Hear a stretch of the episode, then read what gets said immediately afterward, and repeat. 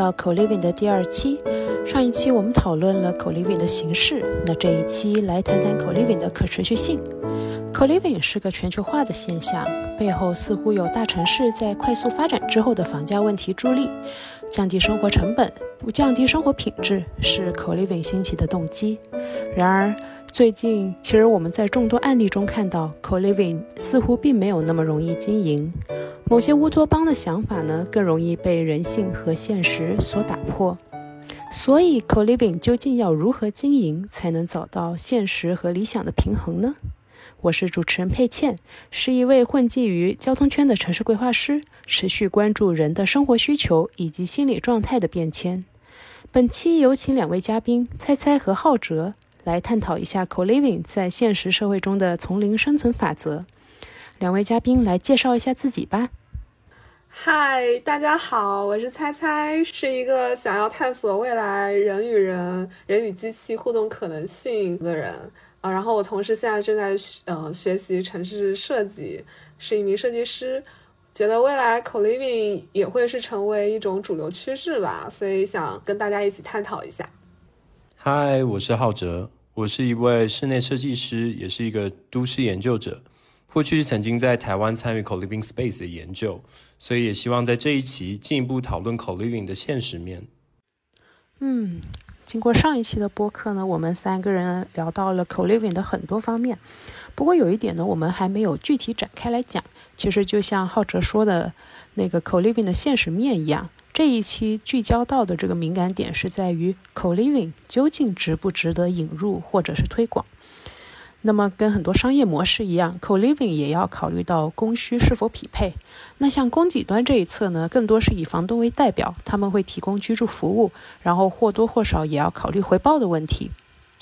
但是呢，呃，需求端这一侧，就是选择 co-living 的居民呢，更多会思考一下，呃，情怀、社会追求这一块的一个想法。那这就涉及到 co-living 商业模式、经济性和社会情怀的一个博弈。浩哲在这一块做过一些研究，不如先跟大家普及一下吧。好呀，co-living space 其实跟长租公寓一样，在商业模式上大致上可以拆分成分散式和集中式两种。分散式顾名思义就是呃取得单个公寓以后各自开发，这样子的开发模式呢，资金成本是比较低的，但相对来说规模很小，因为你拿每一个空间都是单一个单一个小的公寓。它相对来说是比较容易营造一种社群性的，但就跟刚刚提到的一样，相对于集中式来说，它并不是一个很能规模化的模式。集中式物件就会比较像是万科等这种地产，他们有资金可以投入去开发整栋式的物件，这样子的开发模式呢，可以快速规模化，产生非常非常多的房源，商业上也是比较可行的，因为它相对比较集中，管理上比较容易。但这样子的管理模式有点让它商业化了，呃，过于消费化了，也因此牺牲了一些 co-living 原本这种比较原生的居住群聚、互相陪伴性需求这些特质。所以，当我们在谈论 co-living 的时候，我们一开始想到的应该是这种强调人的连结、社群经营的这样的特质。但一旦涉及到规模化呢，难免就会开始触碰到一些更大的议题，像是 housing policy。土地使用啊、税率等等问题，它就会衍生出一些商业性跟社群经营性之间的一些矛盾或者是困难性。嗯，浩哲其实在这块讲到了商业跟社群的一个两难。那猜猜你觉得呢？就是你认为 co-living 其实更应该侧重于哪一块呢？我觉得，如果非常简短的回答这个问题，那肯定就是必须得侧重于社群，因为其实商业开发或者说商业这个模式的话，嗯，其实它跟别的类似于长租公寓啊或者别的一些，其实并没有很大的区别。现在而言，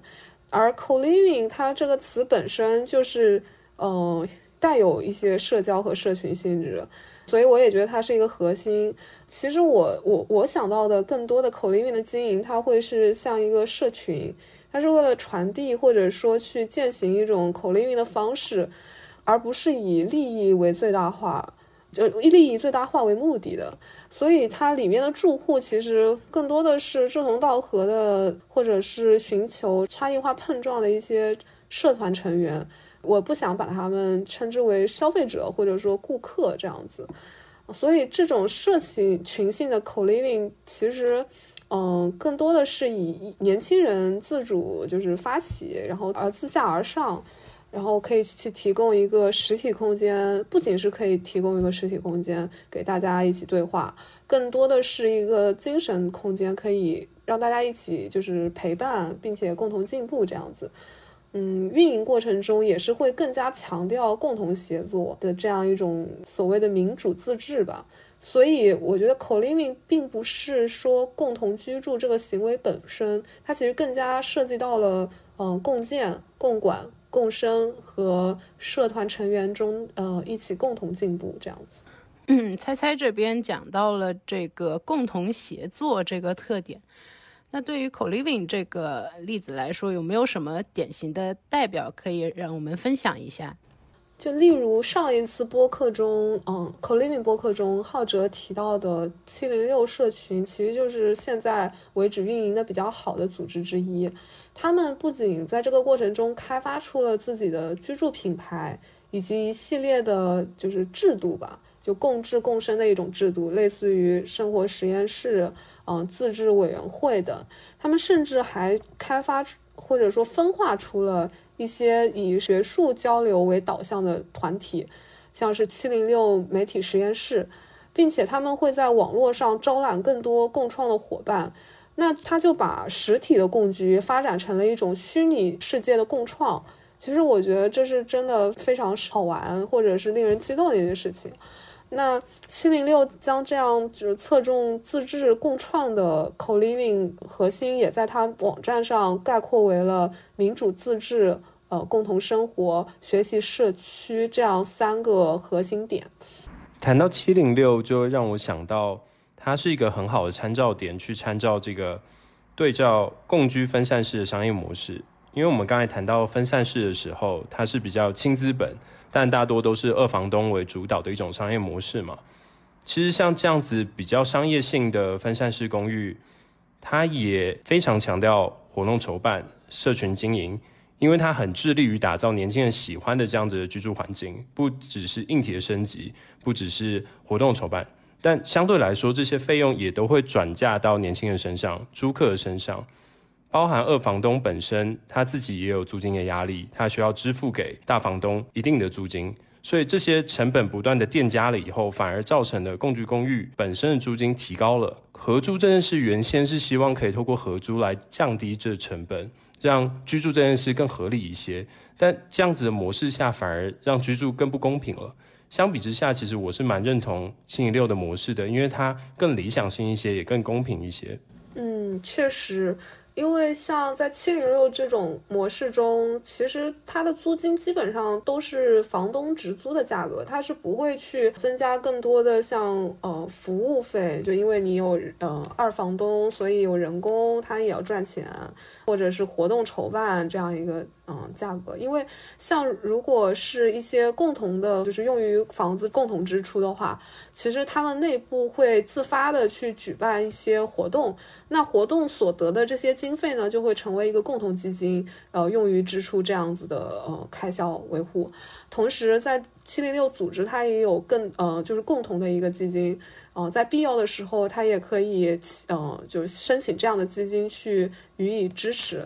另一方面，嗯，其实七零六的经营也会有一定的局限性吧，也并没有说嗯，就一定那么理想，因为。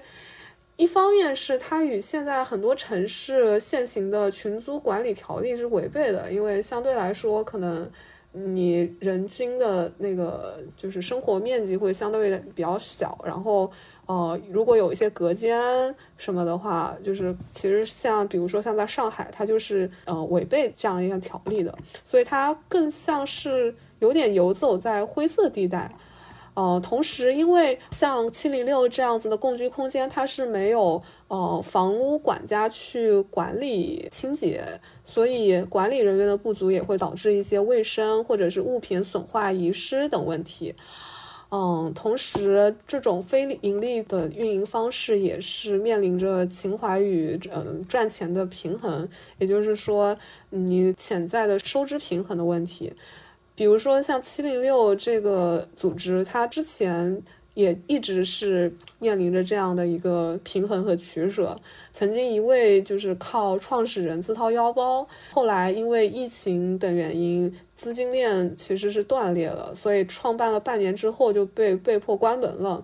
当然，后来也是因为呃有着很多人他们嗯认同这样子的一种口令命的生活理念，所以通过众筹的方式，他们还是获得了十二万元的。嗯，资金来重新启动七零六。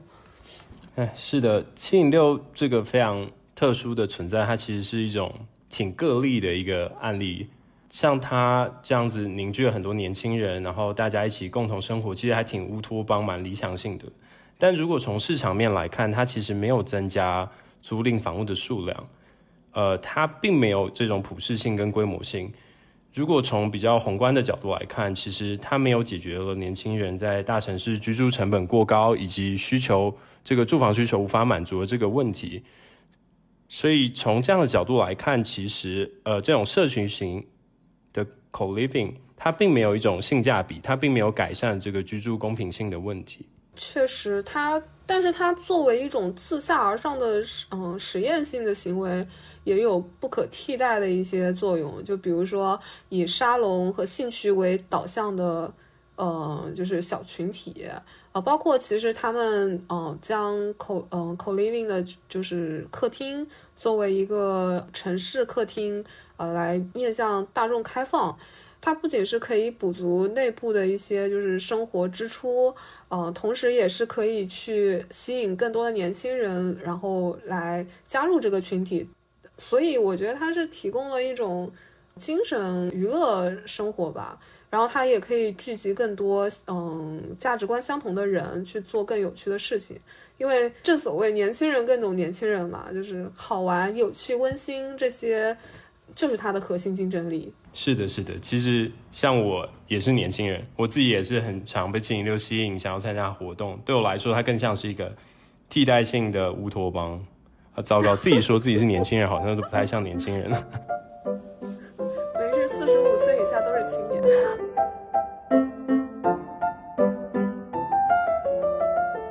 年轻人才懂年轻人，这句话实在说的太对了。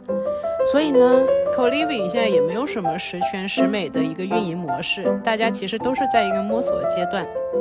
但我觉得啊，就是双向的需求才会建立的。虽然说可能运营模式嗯不太完美，但其实它既然存在了，也就说明它一定程度上已经开始满足这些选择 Co-living 的居民的一些需求了。嗯，猜猜在这一块嗯有一些想法，不如先跟大家分享一下。我。可能还是更多的从个人需求出发讲吧，因为像一方面，现在很多都市可能存在着很失独老人，他们首先是就可能生活也需要一些青壮年的帮助，就比如说买个米啊，或者是帮忙做点就是杂物之类的。另一方面，他们也是缺少陪伴，然后他们有可能自己居住的。空间，而且那个空间其实不仅是能够容纳他一个人，然后同时另外一方面，年轻人他们可能来到大城市，然后也初来乍到，啥啥都不熟，而且也没有组建家庭。其实我我会觉得这样的一种互助的关系是非常有趣的。然后还有一种方式，可能就是刚退休的，比如说阿姨，她可以和一些年轻人一起进行共居的话。呃，另一一一方面，他可以去，比如说，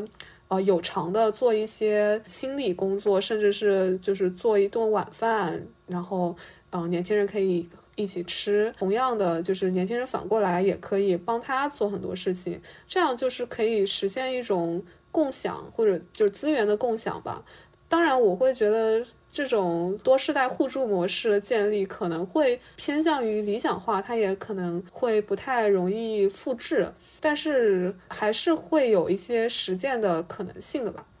嗯，猜猜刚刚分享的这个状态，让我想到我在做共居研究时看到的真实案例。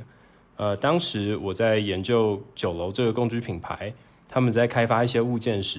他们其实有发现了一个新的趋势。是台北有非常多这样的老房子，里面住着独居的老人或者老夫妇，他们打拼一辈子买下了手上这这套房，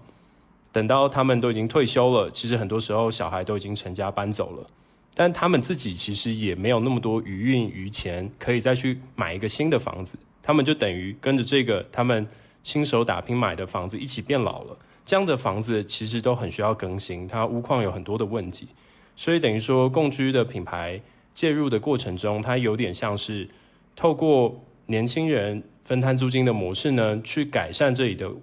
硬体条件、装潢的条件，让这个屋况更新了。那老人家也不需要搬出去，他可以住在一个比较安全，然后一个比较新、生活品质比较好的一个新的房子里。但他一定会有很多矛盾冲突嘛，所以其实在设计上就要考虑考虑到年轻人跟老人之间的。独立的动线、出入动线，减少他们彼此生活上的干扰。但即使之这样的条件之下，依然可以维持一些有限度的共享、共享公共空间、共享厨房等等的模式。它也许不像是猜猜刚刚说那么理想性的哦，从生活上、资源上各方面都能全然的共享。但作为一个折中的平衡来说，我觉得它也找到一种新的模式。嗯，对，浩哲讲的这个案例，其实我。特别有共鸣，就是因为我会觉得，像呃老人，他其实就是原住民的一个存在，他在这里住了很久，已经有自己一个生活模式。但是呢，像这些参与到 co-living 居住的这一这一批年轻人，他往往是一个外来的一个变量，而且是可能是不确定性的变量。这两类人群其实是比较容易。在就是生活习惯还有生活方式上面会引起冲突的，那结合空间去做一些分隔，然后将这些冲突最大化的减少呢，其实也是有一定必要的。像我了解到的，就是呃深圳的那个水围社区，它的一个特点就是在于很多原住民还是。坚持住在那个地方，那么改造的时候呢，就同时会考虑到呃他们居住的一个需求。那么改造的往往是那些空置的一些房屋，再把一些就是外界的公共空间去做一些嗯提升跟美化吧。那整个的一个垂直方向的一个空间形式呢，主要是分为三块。底下呢就是商业为主，那这些商业呢可以带动这一块的一个人气，也可以就是提供一些就是便利的一些服务，像可能一些餐厅啊，然后一些就是酒吧呀这一些店铺。那中间最多的一块就是居住的一个功能，那像呃原住民住的跟。就是呃，参与到 co-living 的这一批居民，他们其实是各自有各自的房间，也不会互相干扰，只是说在就是内部的那个就是墙面上面可能做一些就是统一的一个铺装。主要的一个共享空间呢，还是在屋顶，还有就是楼与楼之间的那个空中连廊。这一些共享空间呢，就是可以最大限度的，就是给居民们有一个可以呃共同去分享，然后参与一些活动的一个机会。而且像像那个屋顶的话呢，还可以设置一些像都市菜园，还有像共享洗衣设施的这些东西。那么大家就是在一些就是有限度的一个活动里面，然后在这个地方可以去。更多的呃，跟大家去共享这一些活动。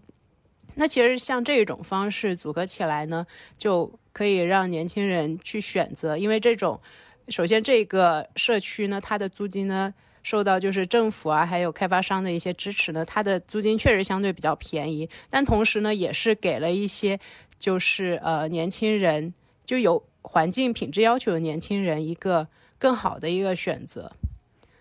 嗯。浩哲这一块是不是也有一些感受？因为我之前听你说你也尝试过，就体验过一些 co-living 的一个形式，要不然跟大家介绍一下。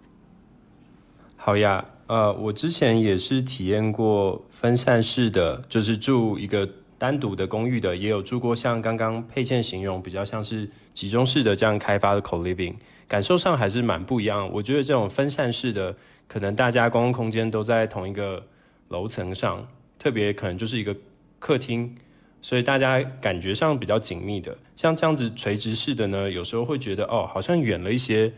但相对来说，你能遇到的类型的人多了一些，因为整栋式、集中式的这样子的户数是比较多的嘛，所以你就到顶楼跟大家一起交流，或者中间层交流的时候，你就会觉得说，哇，好像更更多元的人可能可以遇得上，然后有更多的活动等等的。特别是像底层这些商业带啊，他们都想得非常清楚，他们非常清楚知道年轻人喜欢什么样的业态，喜欢什么样的活动，像健身房啊，像咖啡店啊等等的这种模式呢，就是能吸引。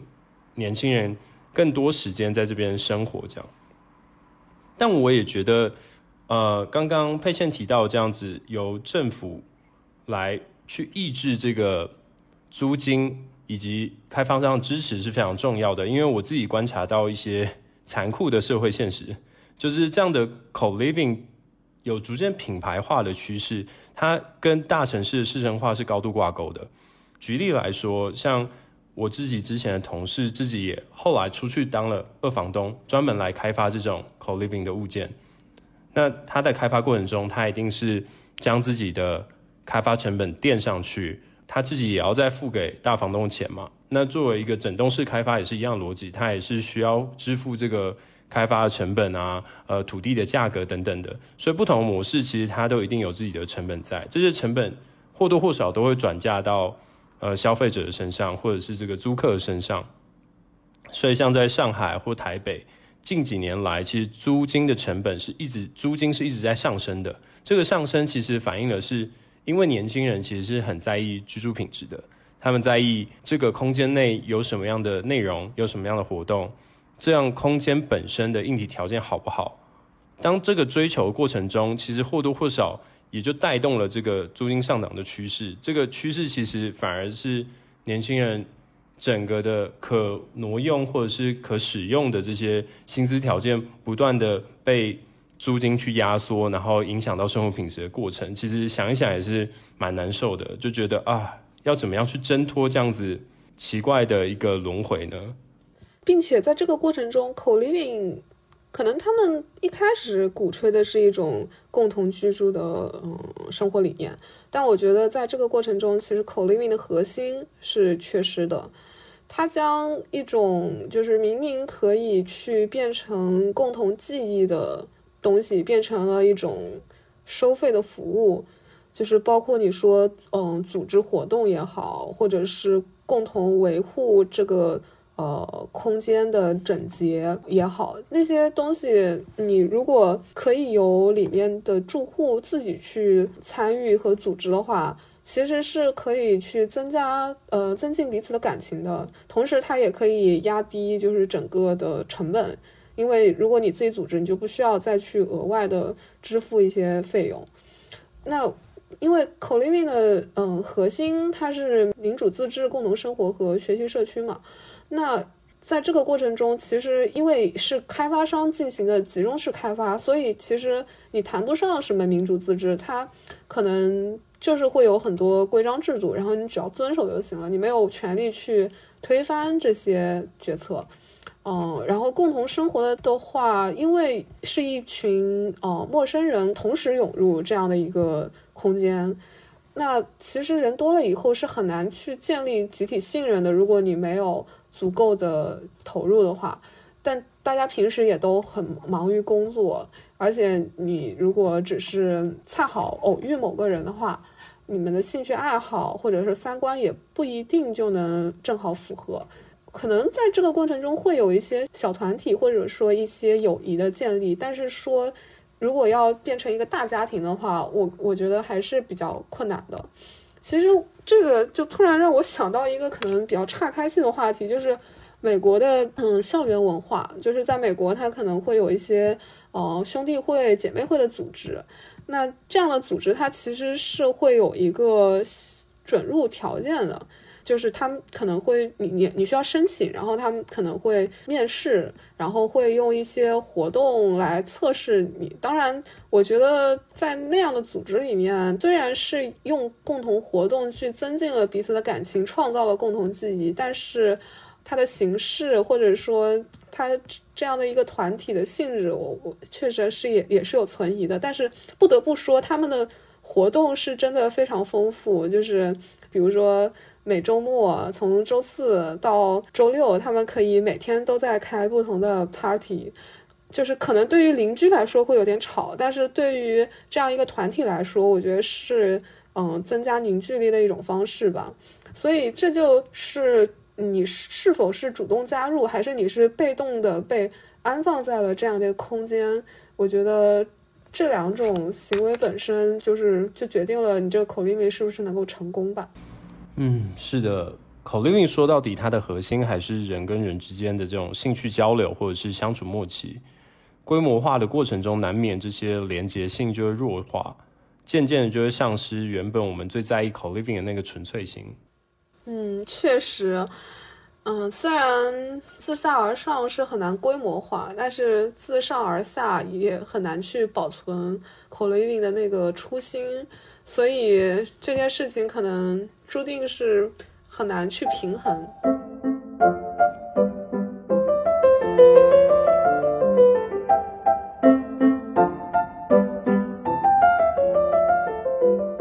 大家刚刚也提到了，就是说 co-living 模式就是难以复制、难以规模化。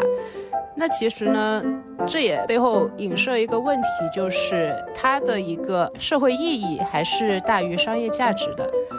那其实，在这个基础上呢，我还是挺想问一下两位嘉宾，就是关于这个更合理的 co-living 的一个发展模式，你们认为是怎么样的呢？呃，我先讲一下我自己的一个想法，就是 co-living 本身它其实是有一定的就是公共利益维护的一个需求，所以呢，政府其实是最好的去维护公共利益的一个部门，这样子的话可以保证 co-living 它的一个呃公共需求可以保障，但是呢，为了去达到一个可持续运营的一个目的，co-living 本身还是需要保证一定。程度下的一个盈利，那这种的话，机构或者是说私人企业，它可能会更更有经验，也更有优势。所以我个人会觉得，像政府跟机构共同运营会是一种选择。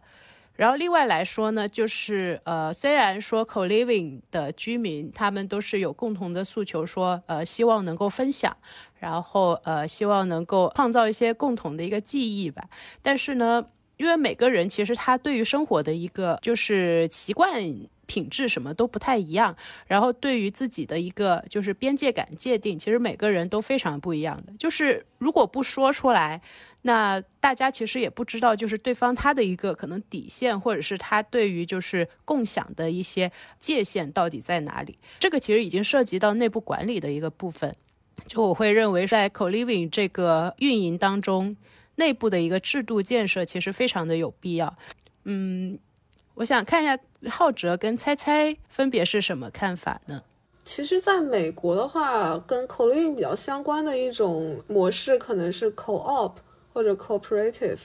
它是一种独立呃，就平衡独立与互相依赖的关系。就是对于外部而言的话，其实，嗯，整个社区的建设会是由，呃，一个住房基金会提供赞助，然后可能会由一些就是类似于社会就是贷款的那种金融机构去提供，呃，社会性抵押贷款，嗯，这样子去建立。然后对于内部而言的话，其实我知道的是很多像学校周边的 co-op，他会会去强调每个人的。就是责任，你可能每一个月会需要，嗯，就是 commit 你，呃，多少小时，比如说八小时的时间去，嗯，做一些工作吧，就比如说扫地，或者是做菜，或者甚至是管理这样的一些职位，这样的话就可以大大的降低整个呃 house 的运营成本，大概是这样子。然后在欧洲的话，其实会有一个叫 co-housing 的体系，它可能也会比较相关。当然，它因为欧洲它主要是要要建成一些住房，会跟国内有点不太一样。就比如说，它会由 neighborhood center 去作为一个主导，去连接各项资源。首先是它可以去，就是从政府那边谈到一些就是社会性质的低价的用地。同时它可以会去联系一些社会性的贷款公司去提供呃资金，然后并并且去就是做一些呃相关的方案的实施、建造之类的。像在比利时的布鲁塞尔，就是有这样一个案例。它就是啊，通过社社区，类似于就是 neighborhood center，可能就类似于国内的居委会这样一个，但是可能也会不太一样。他就是去跟当地的那个街区谈到了一块比较低的地，然后并且从嗯，就是呃住房基金会那边申请到了资金。这样去买下这块地，同时这个基金会他会去举行一个呃设计竞赛，去邀请一些设计师来设计一些就是方案，然后进行比选这个样子。当然，同时他还会去呃尽可能多的找到更多的补助。就就在这个案例里的话，就比如说是一个呃可持续建呃住房呃可持续建筑的这样一个。呃，来自于布鲁塞尔政府的一个补助，所以在建筑师他可能可以去提供一个更加生态性的就建筑方案。这样的话，他们拿着这个方案就可以去申请到呃那个住房补贴，去 cover 一部分的住房的花费。在这个建造的过程中，其实 neighborhood center 它还会去呃联系一些资源去做一些。嗯，就是社区营造的工作，也就是那些准备即将搬进去的这些，就是一些家庭，他们会在这个过程中去定期组织一些活动，然后去做出一些决策，比如说协商说我们需要多大的公共空间啊，那我们就是内部的，就是界定是在哪里，哪些那私我们的私有空间大概需要一个怎样的诉求。就在这样一个不断协商的过程中，呃，去建造这样一个方案。当然，像这样的项目，它其实实施的时间会相对来说比较长，可能一般来说都要至少八年，然后甚至是十几年这个样子。因为其实欧洲有一些地方住房也是有很大的问题。嗯，大概是这样子。浩哲那边有没有什么好例子？刚刚猜猜谈的这个欧洲案例，我特别有感。呃，特别是在于 neighborhood center 跟这个 funding 的模式，因为近期我有和一个台湾这边的 NPO 在合作，它是一个推动社会创新的组织，它近期也在推动一个社会创新的 co living 计划，当中也是有这两个核心概念。第一个核心是跟 funding 有关的，它透过群众募资的方式来补助年轻人的租金，让租金可以下降，让年轻人可以在一个比较可负担的条件下。无忧状态下来居住，但这不是一个完全无偿的事情。每个年轻人都必须要自带着一个社会创新的提案，然后在居住的这段过程中去实践它。也正因为这样的设定呢，每个公寓都会开始自带着某一种的社会议题情境。这些社会议题也许是呃关于怎么样参与社区，呃改善社区的一些状态。也有可能是跟环保议题有关，或者是他们自身很在意的社会议题有关。社会议题本身就会像是一个兴趣，连接不同的室友，所以每个社区开始有了自己的调性。这样的调性对我来说，其实有点像一个微型的 neighborhood center，它凝结了这些人，形成了一个社群。而这些社群呢，也会吸引甚至不住在这边的人，但对这样议题有兴趣的人一起来，渐渐的变成是一个。整个社区的一个小型中心，小的 hub。那我觉得这样的模式其实是挺聪明的。它虽然不太像集中式的这种开发量非常的大，它相对来说还是更分散式一些。但我觉得它找到了一个机制，让这样的模式是可以扩散的，可以可复制的，在城市中发展的同时间，透过社会议题这样的角度。来形成社群，这个社群的粘着性是高的，所以他找到这个刚刚提到这个规模性跟社群怎么样达成平衡的一种新的可能性。嗯嗯，浩哲跟猜猜分享的这两个案例，其实就是总结来看吧，都是属于呃供给端跟需求端能够达到平衡的两个例子。那么像这两边呢，都能够有一定的保障。而且能够保障，就是整个的一个呃实施的一个流程，就是不同的机构都能够深深度参与，并且就是呃去完成他们自己的那部分的一个任务。这样子的话，其实感觉这两个例子的一个可实施性就非常强。虽然他们可能不一定适合大规模去呃开发，嗯，其实说到这里呢，我就想跟大家展望一下未来，因为其实现在包括像呃后疫情之后，还有像元宇宙这一些兴起。这一系列的可能是呃不确定性的事件呢一直在发生，那么其实对我们的一个包括生活啊，还有工作，啊它的整体的一个冲击性都非常的大。那我相信 co-living 也不例外。那所以，我我觉得可以让大家设想一下，就是未来就是当这些趋势还是一直在持续的情况下，co-living 会变成什么样子呢？嗯。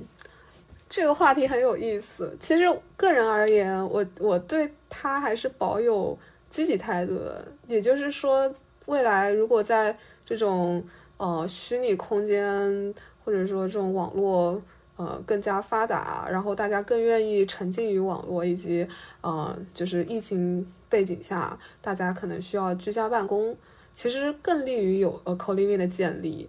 因为嗯，我觉得。因为疫情吧，或者是它其实是一个催化剂。反正未来远程办公，我觉得是一种势不可挡的趋势，特别是对于，呃一些呃科技公司或者是跨国大公司而言。其实像在硅谷这种地方的一些科技公司，它已经很多技术人员已经是。在远程办公，或者说他们一直就就是远程办公，他们没有一个非常明确的，就是办公地点这个样子。而且对于很多人来说，就是虽然是远程办公了，但是还是有很多就是交流或者社交的需求，因为人还是相对来说更加倾向于独呃群居的嘛，特别是在中国。那么生活中和邻里和舍友的交流。是一个逃不开的话题，或者说这种交流的需求肯定会更加增多。那大家对于这样的一个生活圈，肯定会有更高的就是要求吧，就是对于你生活嗯旁周围的人的嗯和与你的契合度，然后以及寻求一种更加高质量的交往。所以我会觉得未来。会有更多对于口令的需求，并且这种需求可能慢慢的会形成一种以呃，比如说价值观或者说以兴趣爱好为主导的社群。那这种社群可能会形成一种自下而上的力量，然后我觉得会是成为未来社会中一种很重要的力量，或者说很重要的声音吧。因为一个大的社群，它可能会。更有利于嗯集体的发生。谈到未来，我也特别感兴趣。呃，像我上学期的一场地产课，最后一堂课就在讨论说，整个曼哈顿新的这样子的趋势下面，包含疫情、线上办公这种远端的科技，以及这些零售造成的这种实体空间的冲击，其实大大改变了很多空间的使用。像很多曼哈顿。现在一楼的店面是已经是空的，大家都线上购物。那以前过往的 pattern 是大家住在了皇后区、布鲁克林区，通勤到曼哈顿上班。但当线上办公越来越方便了以后，我们还需要这么分离的商业模式吗？这样子这么分离的土地使用吗？会不会居住跟办公是越来越混合的状态，产生一些新的可能性？其实这就是我觉得特别有意思的地方。这样的现象其实会蛮呼应刚才菜菜说的，呃，也许我们走到楼下就办公了，我们根本不需要去通勤。那这样子对于我们居住空间的想象、公共空间的想象是更多元的，它也更倾向一种新型的 co-living 吧。那这样子的变化呢，都催生了一些新的空间的 programming 的想象，或者是新的这些建筑物呢内容的填充的想象。这也让我想到了最近看到一篇文章，他是一个在硅谷工作的人，在描写他观察到硅谷不同年纪的人年龄段，他的居住需求也在开始改变了。例如，比如说比较年轻二三十岁的人，在这段疫情的时间内，要么就变成一个数位游牧的人，他已经移动到别的地方，边旅行边工作了，他完全没有想要再回去办公室，办公室对他来说完全不重要，他只希望可以维持这样的生活越久越好。但也有另外一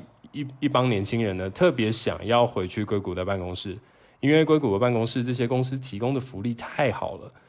要么完全不用煮饭，你只要有餐厅，天天吃免费，都不用自己来处理，又有健身房，感觉生活所有需求都被一完全包办了。那这样的状态下，让他们非常非常想要回去办公室。但对于不同年纪的人来说又不一样了，可能三十五岁、四十五岁这这样年纪的人或多或少都有小孩。那有小孩的这帮人，其实他们的需求不太一样。远端办公对他们来说，哦，可以就近照顾子女。这些还未成年的子女呢，可能需要被接送，需要比较多的照顾的时间。所以远端办公给他们这样的弹性，可以去照顾子女。但另外一方面，不断的被轰炸，不断的 multitasking 的这样的工作环境是非常崩溃的，完全没办法专心在工作上，时时就要来思考一下啊，小孩又出了什么状况，我要抽身去处理，我要抽身去照顾。这样的状况下，其实让他们有时也蛮想念回到办公室，好像是日子会简单一点，生活会单纯一点。所以我觉得这是一个未来的趋势，但也代表着一些新的需求的改变。那。让我不禁非常期待这些未来我们的居住生活，我们会不会越越加口 living 呢？我们的居住生活又有更多可以期待的事情，是值得很多建筑人、很多的规划师、设计师来一起参与这个勾勒这个未来想象。感觉未来真是让人期待呀！听了猜猜和浩哲你们两个的一个设想之后，那这一次呢，我们呃播客基本上就快结束了。这一次讨论了 co-living 的多元的运营模式，以及如何去迎合元宇宙和后疫情的一个趋势。那我在这儿就总结一下，嗯，这一次呢，还是多少是从供给端和需求端去出发。那从供给端方面的话呢，我们更多的去探讨了一下商业模式的可持续性，毕竟还是要去迎合不同客群的一个需求，所以呢，其实是很难将单一的 co-living 运营模式推广开来的。但是规模化面临的另外一个问题呢，又在于不能定制需求。那在居住公平性很难维持的情况下，居民其实也会用脚投票。另外，我们还探讨了需求端这一块，关于对未来美好生活的向往，还有包括像一些元宇宙后疫情时代下面，人们可能真的会对社群抱团取暖有更多的向往。那 Co-living 呢，其实就是能成为情绪支持和精神支柱的一个重要平台。那在此再次感谢两位嘉宾浩哲和猜猜，希望两期关于 co-living 的探索能够给大家更多的启示。我们的播客就到这里拜拜。